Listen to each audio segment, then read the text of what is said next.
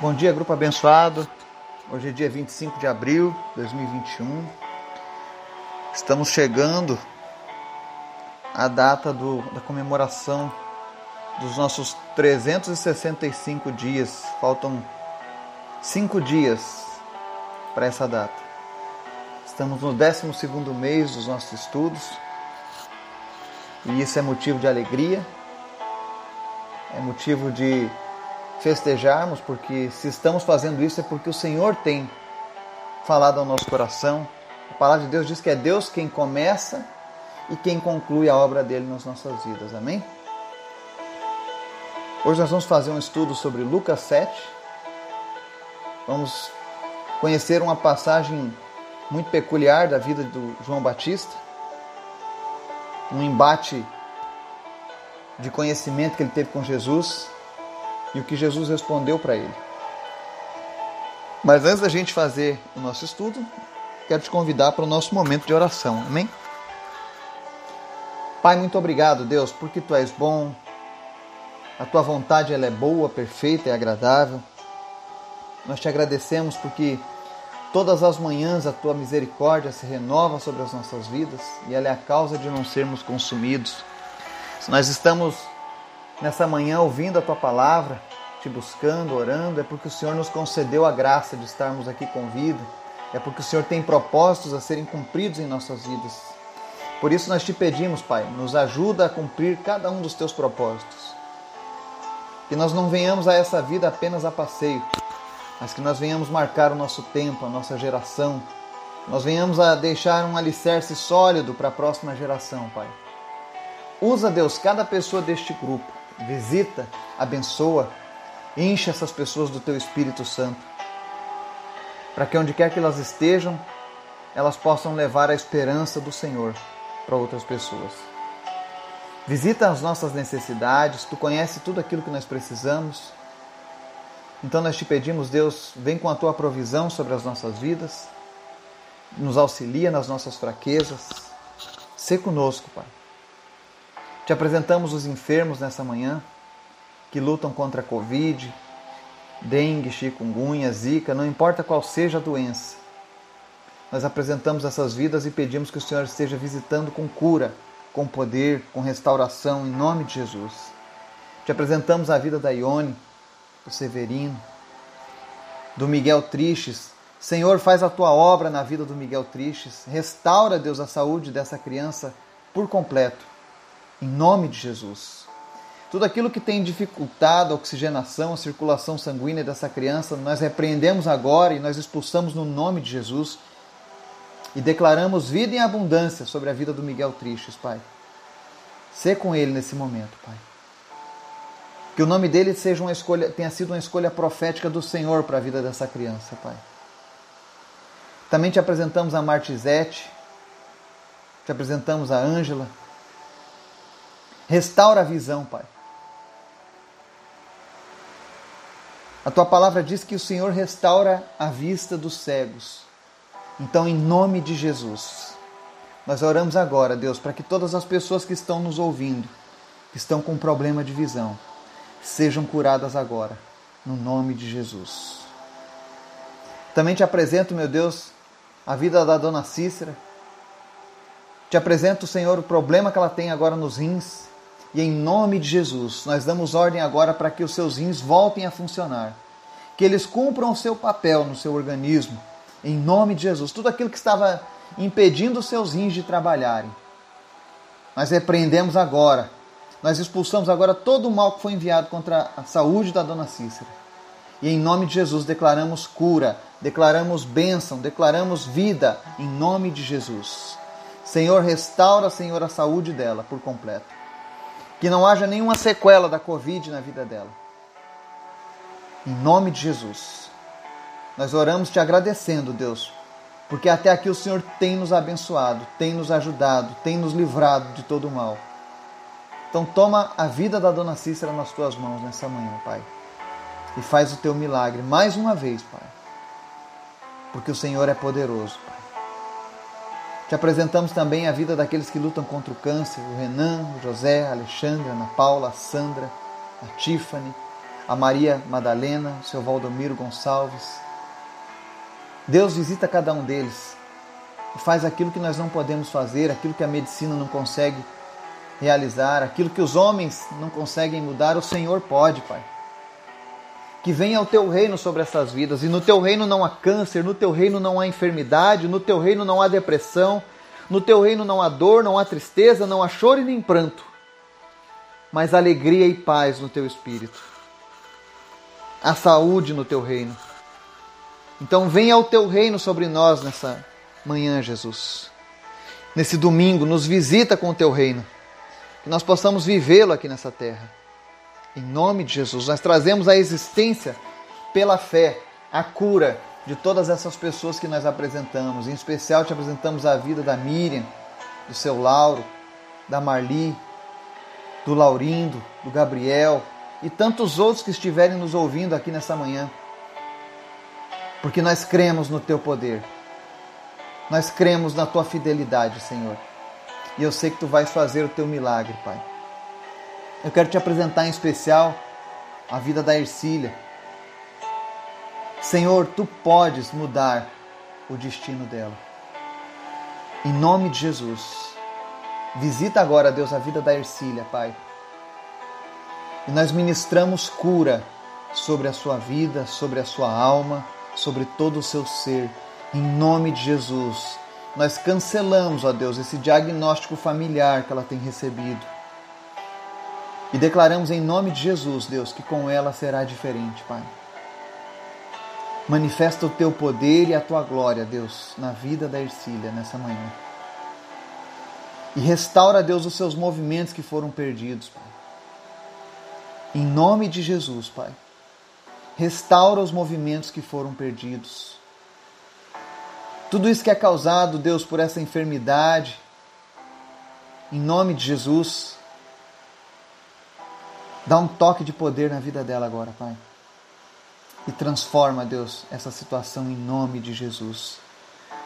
Meu Deus, todos aqueles que estiverem agora nesse momento orando com fé por cura, que eles sejam curados pelo Senhor agora nesse momento, Deus. Aquele que sentia dores não sinta mais. Aquele que tinha perdido o paladar, paladar retorne agora em nome de Jesus. Aquele que perdeu o olfato, Senhor, em nome de Jesus, restaura o olfato agora dessa pessoa. Meu Deus, traz uma onda de curas sobre esse grupo nesse momento. Cada pessoa que estiver ouvindo essa palavra agora, Deus, receba do teu mover, ó Pai, seja curada, seja qual for a enfermidade que todos possam experimentar da tua presença nesse momento e do teu poder em nome de Jesus, Pai. Também te peço, Pai, nessa manhã, prepara nossa alma para receber a tua palavra. Fala conosco, Pai, nos ensina. Vem mudar, ó Deus, aquilo que não está correto nas nossas vidas, porque nós precisamos de Ti, Pai. Fala conosco em nome de Jesus. Amém e amém. Hoje nós vamos fazer uma leitura que está lá no livro de Lucas, capítulo 7. E ela relata um momento muito difícil na vida do João Batista. Para você entender bem, João Batista era aquele profeta que veio preparar o caminho para Jesus. Ele ficava, morava no deserto, pregava no deserto. E muitas pessoas começaram a receber o arrependimento através das pregações de João Batista. Ele era um homem muito usado por Deus. Foi ele, inclusive, quem batizou o próprio Jesus. Então você, por aí você tira uma base de, de quem era João Batista. Era um homem cheio de fé, um homem cheio de Deus, um homem usado por Deus. Mas houve um momento na vida de João Batista em que as coisas não estavam indo muito bem. Depois de batizar Jesus, de ver o Espírito Santo repousar sobre Jesus, dele mesmo reconhecer que Jesus era o Messias e não era digno de amarrar as suas sandálias, veja lá batizá-lo. Houve um momento onde João Batista titubeou na fé. Mas não foi qualquer momento, ele estava numa prisão, sentenciado à morte. Como vocês sabem, ele foi decapitado na época do, do, rei Herodes sua cabeça servida numa bandeja. Né? E João Batista foi um homem que morreu por ser fiel a Deus. Mas teve um momento nessa, na vida dele que ele estava com dúvidas por conta das lutas, e é sobre isso que eu quero falar hoje. Existem muitos momentos na nossa vida em que nós passamos por lutas, e não importa o tamanho da nossa fé, sempre tem momentos em que a nossa carne começa a questionar a nossa fé, a nossa crença. E muitas vezes a gente começa a se culpar por isso e achar que a gente não tem mais jeito diante de Deus porque a gente está duvidando. Mas a questão não é essa, a questão é, é a quem nós devemos nos reportar quando a gente está com problema. Amém? Vamos ler o texto? Lucas 7, 18 ao 23. Todas as vezes que eu citar um texto, se você puder, ouça o nosso estudo com a Bíblia na sua mão. Se você não tem Bíblia, me mande uma mensagem para a gente providenciar uma Bíblia para você seja através do celular, seja um livro. Mas é muito bom que você tenha uma Bíblia e leia ela, para que você não seja enganado. E a palavra do Senhor diz assim: Os discípulos de João contaram-lhe todas essas coisas, chamando dois deles. Enviou-os ao Senhor para perguntarem: És tu aquele que haveria de vir ou devemos esperar algum outro? Dirigindo-se a Jesus, aqueles homens disseram: João Batista nos enviou para te perguntarmos: És tu aquele que haveria de vir ou devemos esperar algum outro? Naquele momento, Jesus curou muitos que tinham males, doenças graves e espíritos malignos, e concedeu visão a muitos que eram cegos. Então ele respondeu aos mensageiros: Voltem e anunciem a João o que vocês viram e ouviram. Os cegos veem, os aleijados andam, os leprosos são purificados, os surdos ouvem, os mortos são ressuscitados e boas novas são pregadas aos pobres. E feliz é aquele que não se escandaliza por minha causa. E se você puder, leia no verso 28, ele diz assim: Eu digo que entre os que nasceram de mulher não há ninguém maior do que João, todavia o menor do reino de Deus é maior do que ele. Amém? Então nós vemos que João Batista Aquele homem cheio de fé, sendo usado por Deus, batizou Jesus, reconheceu o Messias.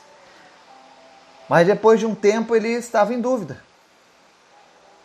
E você olha que interessante. Os discípulos de João Batista continuaram sendo discípulos de João Batista. Já estava Jesus chamando seus discípulos, mas ele não mexeu naquilo que João estava fazendo. Porque João estava cumprindo o seu propósito. Olha que interessante, começa dizendo os discípulos de João.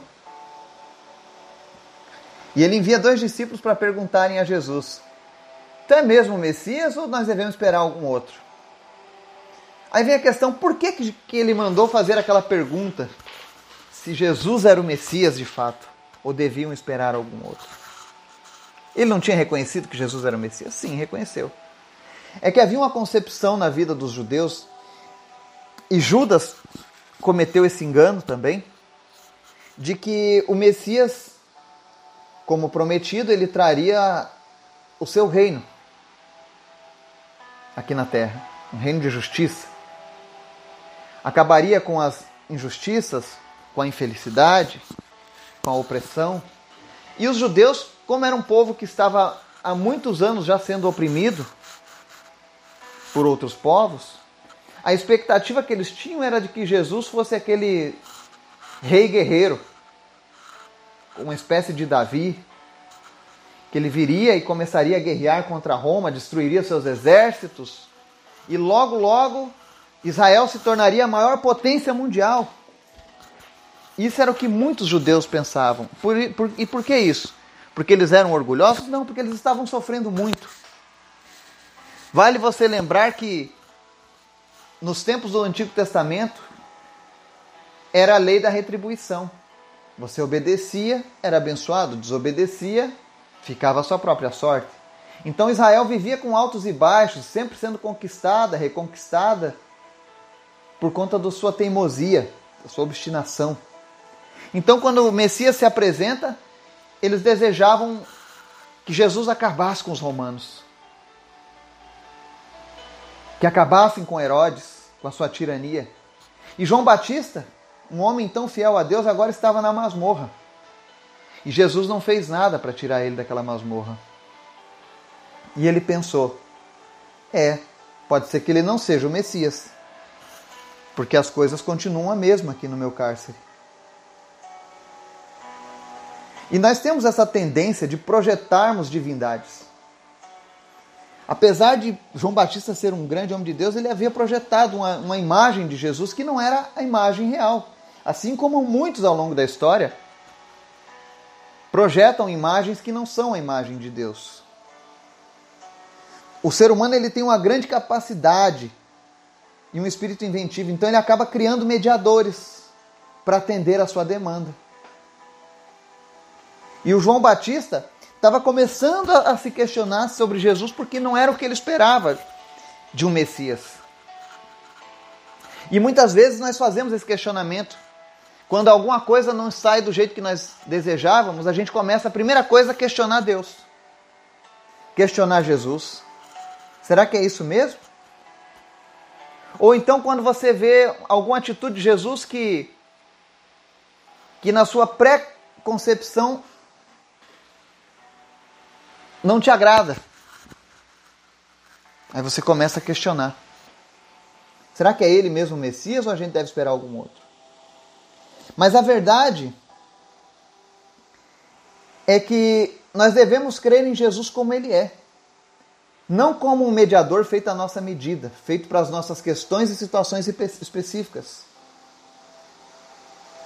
Você sabia que existem no mundo mais de 20 mil padroeiros mais de um milhão de divindades hindus, fora os deuses gregos, que também é, que são os pais da ideia do padroeiro, né? Você sabe como é que funciona um padroeiro, né? Ou seja, eu sou um ferreiro.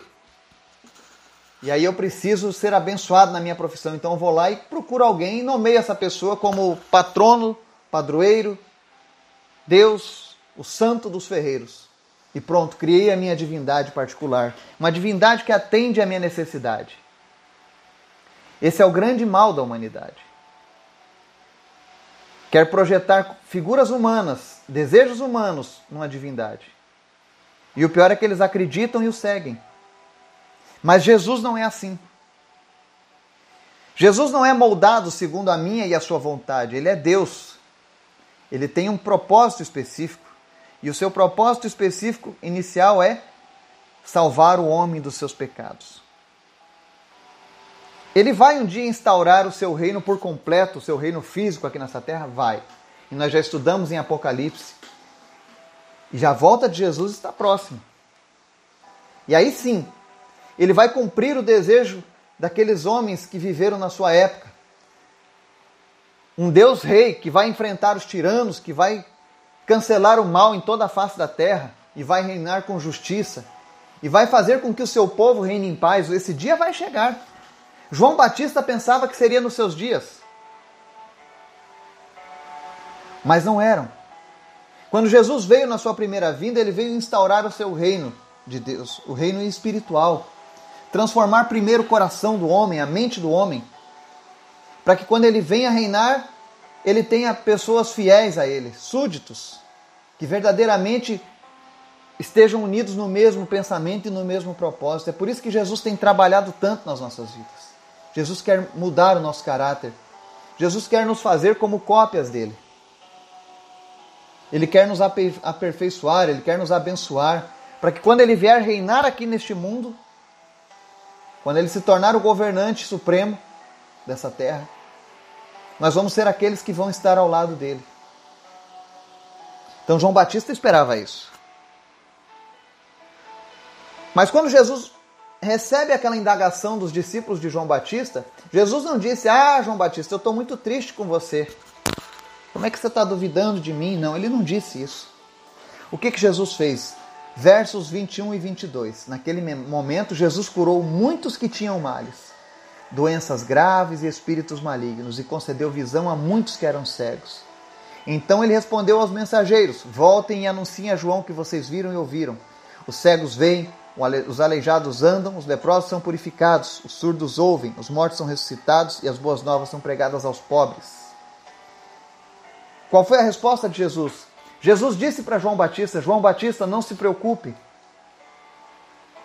Olha os sinais que eu estou fazendo, curando os males, doenças graves, expulsando espíritos malignos, devolvendo visão aos cegos. Isso são coisas que apenas o Messias pode fazer. Então estou, você é um homem que conhece a minha palavra. Então estou te mandando agora essa resposta. Continue firme na sua fé. Você não errou. Eu sou o Messias. O meu reino vai ser instaurado. Pessoas vão ser salvas, vão ser alcançadas. O seu trabalho não foi em vão. Foi isso que Jesus disse para João. Mas ele não disse com palavras, ele disse com ações. Porque Jesus pode fazer todas essas coisas. E você que tem uma doença grave, continue perseverando em Jesus. Ele pode te conceder a visão. Ele pode te curar do seu mal. Ele pode expulsar os espíritos malignos que tentam destruir a sua vida. Porque Jesus é Deus. Mas o que é mais interessante é que Jesus finaliza a mensagem para João dizendo: E feliz é aquele que não se escandaliza por minha causa.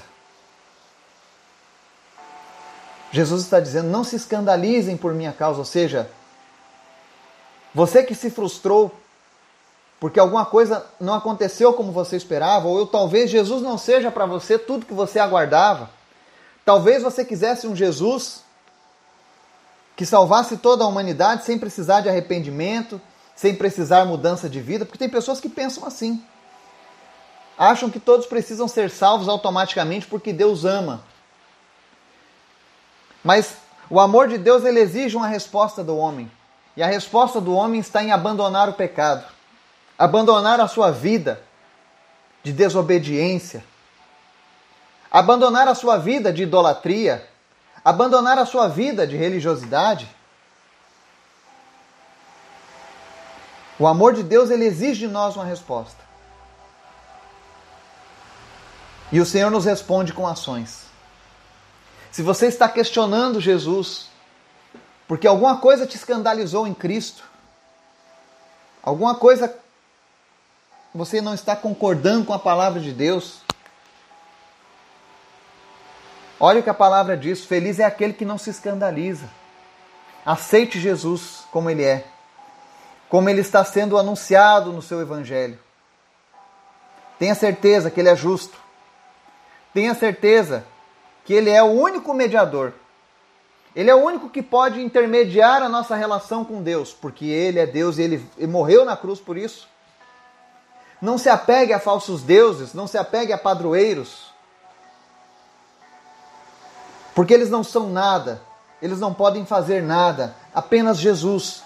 E quer que eu te responda com a palavra de Deus. Jesus ensinando aos judeus, ainda na mesma passagem, lá no verso 28, ele disse, Lucas 7, 28, Eu digo que entre os que nasceram de mulher não há ninguém maior do que João. Olha o que Jesus está dizendo.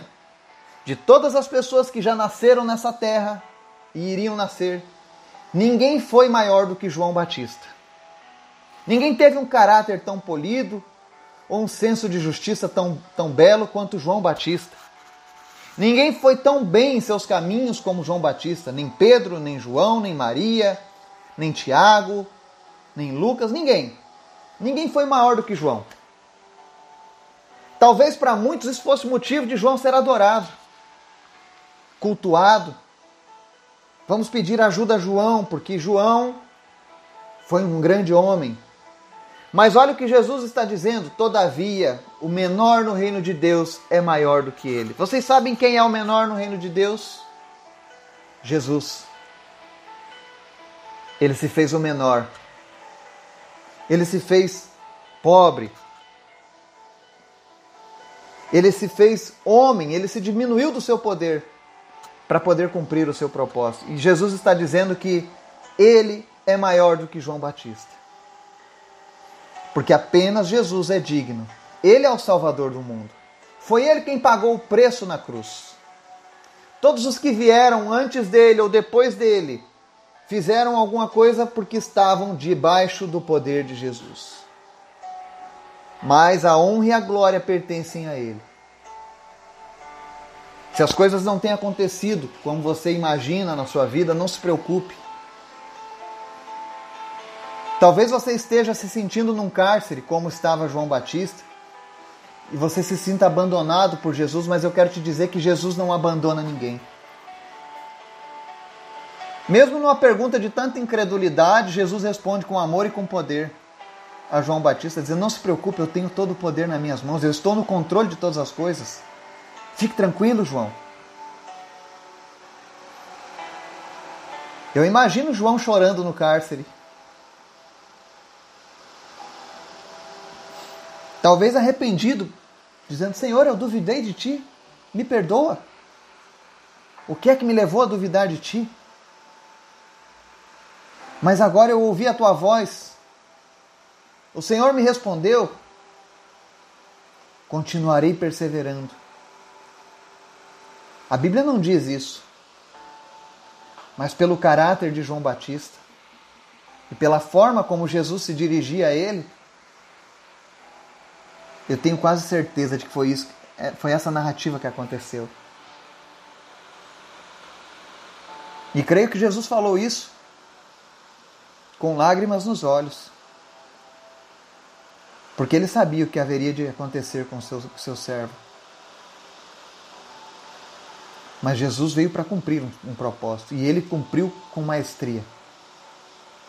É por isso que nós devemos nos entregar a Ele todos os dias. Se você quer ser feliz, não se escandalize com Jesus ou com Sua palavra. Aceite a palavra de Jesus. Aceite a vida de Jesus. E naquilo que você tem dúvidas, assim como João Batista, não se preocupe, pergunte para Jesus. Chega para Jesus e fala: Jesus, olha, eu te amo, eu te acho lindo, eu gosto da tua palavra, mas tem algumas coisas que eu não compreendo, que eu não me sinto bem. Talvez seja o meu pecado que não permita